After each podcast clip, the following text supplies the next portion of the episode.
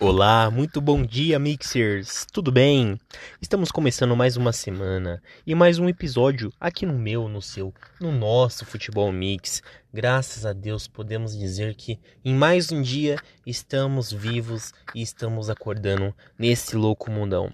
Bom, sem perder tempo, bora para os nossos destaques de hoje. Bom, hoje vamos falar, galera, sobre campeonato, os campeonatos Mato Grossense, Pernambucano, Catarinense, Carioca, Gaúcho, Copa do Nordeste e falaremos também de uma contratação que aconteceu nesse domingo de um clube grande aqui da Série A que deu o que falar. É, é deu tanto que falar que torcedores é, ficaram revoltados com essa contratação. Quer saber quem é? Ouça até o final do nosso podcast de hoje que você vai descobrir. Beleza? Bom, eu quero começar falando aí sobre o campeonato Mato Grossense, é, onde jogou Sorriso e Cuiabá. Cuiabá aí que está na primeira divisão, jogou com o sorriso, com o Grêmio Sorriso e ganhou de 1 a 0, né? É, o, o, o Sorriso que vinha invicto aí no campeonato Mato Grossense perdeu a sua invencibilidade e caiu para quinto lugar, ficou com oito pontos. E o Cuiabá né, líder absoluto aí do Campeonato Mato Grossense, se manteve em primeiro com 13 pontos e segue invicto. O gol foi aos 46 do primeiro tempo é, onde depois de um primeiro tempo avassalador do Cuiabá, martelou, martelou, martelou, até que conseguiu furar ali no finalzinho do primeiro tempo essa forte defesa aí do Grêmio Sorriso. No segundo tempo, o Sorriso até tentou alguma coisa, tentou né, assustar aí o Cuiabá não conseguiu, é, e uma bola ali também que ficou cara a cara com o goleirão Walter. O Walter fez uma linda defesa e não passou disso. Então, parabéns ao Cuiabá pela vitória. E agora já quero convidar vocês a falarmos de Copa do Nordeste, onde tivemos show, show do Gibagol. Gilberto fez quatro gols, só não fez chover aí nessa tarde de domingo. O Bahia deu show contra o Altos, ganhou de 5 a 0, né? Quatro gols do Gil, do Gilberto e um gol do Rodriguinho. É, o Bahia que jogou muita bola, jogou é, o tempo todo pensando no ataque, pensando em fazer gols. Não, não, não ficou pensando, né? Ah, o jogo tá resolvido, vamos tocar a bola aqui, vamos tocar lá, né? De lado. Não, o Bahia o tempo todo é, se concentrou em fazer gols e conseguiu aí uma linda vitória contra o Altos. Com isso, assumiu a liderança do grupo A com 10 pontos. Parabéns aí à turma tricolor baiana. Bom, já bora, bora, bora falar agora de campeonato pernambucano, onde o esporte jogou, o esporte que vinha mal no campeonato pernambucano e conseguiu uma boa vitória contra o Central. Vitória que foi construída primeiramente aos 20 minutos com um golaço, mas um golaço do Thiago Neves de falta é, na gaveta, um, gol muito bonito que vale a pena você pegar o replay e ficar é, assistindo e assistindo porque foi um golaço mesmo aí para o Leão, né? É, aos 26 do segundo tempo, né, onde foi pintar a grande chance do Central aí de empatar a partida, o Luan Poli defendeu um pênalti, mas por que o Luan Poli, sendo que ele não começou como titular? Ele entrou no final do primeiro tempo no lugar do Carlos Eduardo, que teve um choque de cabeça muito feio é, mas já passa bem, tá? Já, é, já, já tá consciente, mas foi muito feio, teve que ser levado do campo para o hospital aí. E o Luan Poli entrou, entrou bem, catou esse pênalti aos 26, que seria o empate do Central. O Central não empatou, o Sport segurou esse 1x0 até os 39 do segundo tempo, onde Toró fechou a vitória pro Leão, fez o segundo gol aí do Leão da Ilha. Esporte que está em segundo lugar. Sim, com essa vitória o esporte subiu para segundo. É claro, tem um jogo a mais aí do que o, as outras equipes, mas está ali em segundo ali com sete pontos. O Central está em oitavo com apenas dois pontos ali. Central que tem risco aí de ir para o quadrangular aí da, do rebaixamento aí, que é complicado aí para quem fica nas últimas posições no campeonato pernambucano.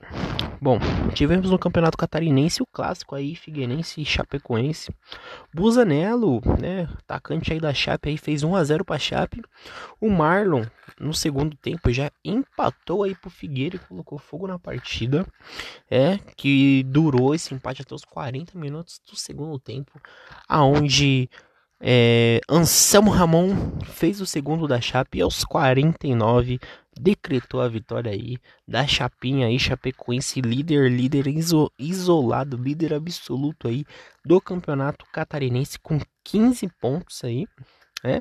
Já o Figueirense tem que abrir o olho, tá em décimo lugar com apenas 5 pontos, dois a mais que a zona de baixamento, né? Onde está ali o, o Criciúma também, que é outro grandão ali que tem que abrir o olho, senão vai cair aí no Campeonato Catarinense, que tá bem equilibrado, hein?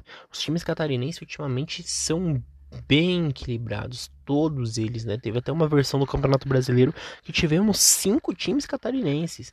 Então, então é um futebol que tá, que tá crescendo ultimamente aí. E a gente tá vendo o resultado agora, né? É, Figueirense e Criciúma brigando para não cair, né? É, é de, se, de, se, de se impressionar.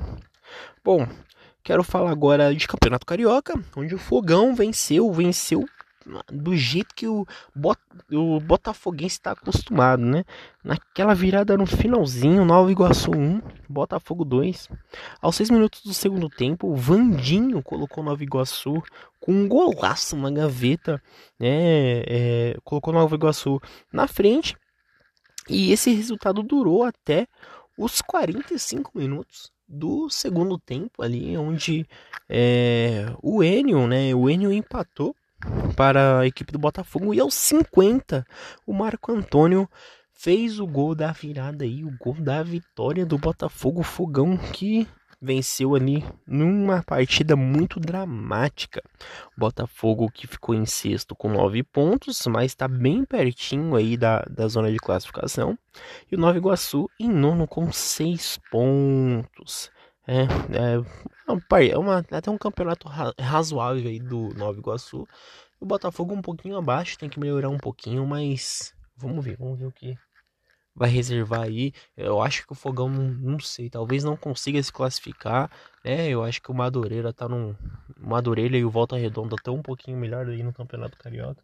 Mas futebol é aquilo, né? E o Botafogo tem camisa, né? Então vamos ver se o Botafogo vai conseguir um beliscar uma vaguinha aí no G4. Beleza?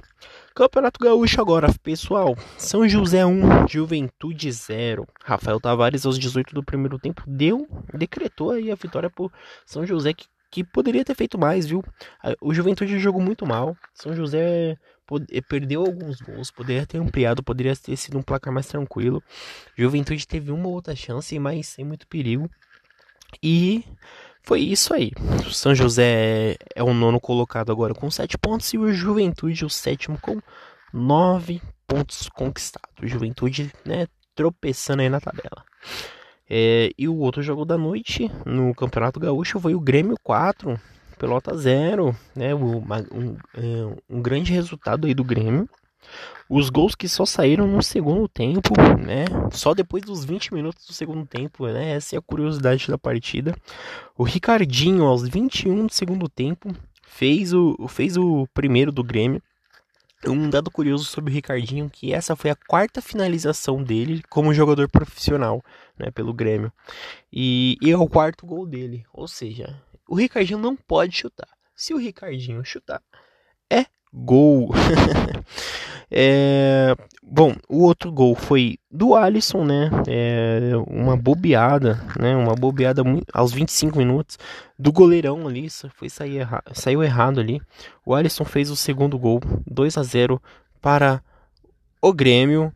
E aos 31, Diego Souza ali numa cobrança ali de falta que desviou, fez o terceiro gol do Grêmio e Ferreira, numa linda jogada ali individual aos 33 minutos, fez o quarto gol e fechou a tampa do caixão aí do Pelotas. Ou seja, não sei se vocês perceberam, mas o Grêmio de 21 a 33 são 12 minutos. 12 minutos fez 4 gols, suficiente aí para o tricolor se manter aí em segundo lugar na tabela, né, com um jogo a menos, né, três pontos a menos do que o Inter, ou seja, se ganhar, dependendo do saldo de gols, pode se tornar líder. O Pelotas está em décimo lugar com seis pontos, tá? Tá mal das pernas, o Pelotas precisa somar pontos, beleza? Informação importante, o Grêmio que fechou com Rafinha, né, nesse domingo aí. É um contrato que vai até o final de 2021, né, final desse ano um bom lateral direito aí, torcedor gremista, vocês gostaram, né? O torcedor aí geral aí, o que, que vocês acharam dessa contratação do Grêmio? Vai dar certo o Rafinha aí como lateral direito aí? É, acho que o Grêmio tá montando uma grande equipe, o Borré falta muito pouco aí. Acho que só assinar parece que tá tudo certo, salário, enfim. E estão com conversas muito fortes com o Douglas Costa, né? É, então, acho que o Grêmio aí tá querendo montar um bom time para fazer aí um bom ano de 2021. Veremos no que vai acontecer, olho nesse Grêmio aí. Então, bora pra curiosidade, curiosidade aí dessa nossa manhã, né? No que eu deixei no ar aí. Quem foi essa contratação aí que deu que falar nesse domingo? Bom, o Atlético Paranaense é, que vem que estava igual, igual aconteceu com o Santos foi proibido de contratar, né? Por, pelo caso Rony ali, deu um rolo aí muito grande, mas enfim, o Atlético conseguiu se limpar né, nessa sujeirada toda e agora está permitido contratar. E a primeira contratação do Atlético foi o Marcinho, Marcinho lateral direito que era do Botafogo. Mas por que deu tanta repercussão esse caso aí? Porque o Marcinho, é, no final do ano passado, atropelou um casal é, atropelou e matou um casal no Rio de Janeiro. E né, ele tinha, tinha bebido e não parou para prestar socorro a esse casal. Então isso gerou muita revolta até nos próprios torcedores do Botafogo na época, né? E a torcida brasileira em geral. E aí o Atlético Paranaense contratou ele agora, né? Sendo que ele ainda está respondendo por homicídio culposo então pesou muito, pesou bastante aí. A torcida ficou indignada do Atlético Paranaense, mas o importante é que o jogador que estava no Botafogo desde 2013, tem 24 anos, foi contratado aí pelo Furacão, né? É, se você olhar só o futebol, posso garantir para você que é um bom jogador, é um bom lateral. É, mas vamos ver o que vai acontecer aí. Será que a torcida vai apoiar o Furacão? Vamos ver o que vai acontecer, né, galera? Bom, para finalizar, pessoal, quero ter deixando aqui uma mensagem importante para essa semana para vocês aí que vão que estão iniciando essa manhã, que estão tomando seu cafezinho, assistindo o Eriquinho aqui. É uma mensagem que está em Colossenses, capítulo 3, versículo 14, que diz assim: Acima de tudo, porém, revistam-se do amor, que é o elo perfeito. Galerinha, o que, que esse versículo está dizendo? Que o amor é o elo perfeito, né? Ele todo, ele se explica. O amor, ele supera tudo. Então, dizer para vocês nesta manhã aí, para iniciar a sua semana, ame mais, sabe? É, deixe o orgulho de lado. Se você tem alguma desavença com algum amigo, com algum parente seu, ame esse amigo, ame esse parente, por mais que às vezes ele mesmo realmente está errado. Mas não, não crie inimizade não. É muito bom a gente ter pessoas próximas da gente. E às vezes o nosso orgulho tira isso, né? Então ame mais. Ame mais, essa é a mensagem que eu quero deixar aí para esse início de semana, beleza? O amor, ele é uma coisa muito 10. Uma, o amor, ele é uma coisa que, que pode parar uma guerra. Então, ame mais, galera. Tamo junto. Muito obrigado por você ter ouvido esse podcast nessa manhã. E amanhã voltaremos com mais notícias do futebol. Aqui no meu, no seu, no nosso Futebol Mix. Tamo junto, família. Falou!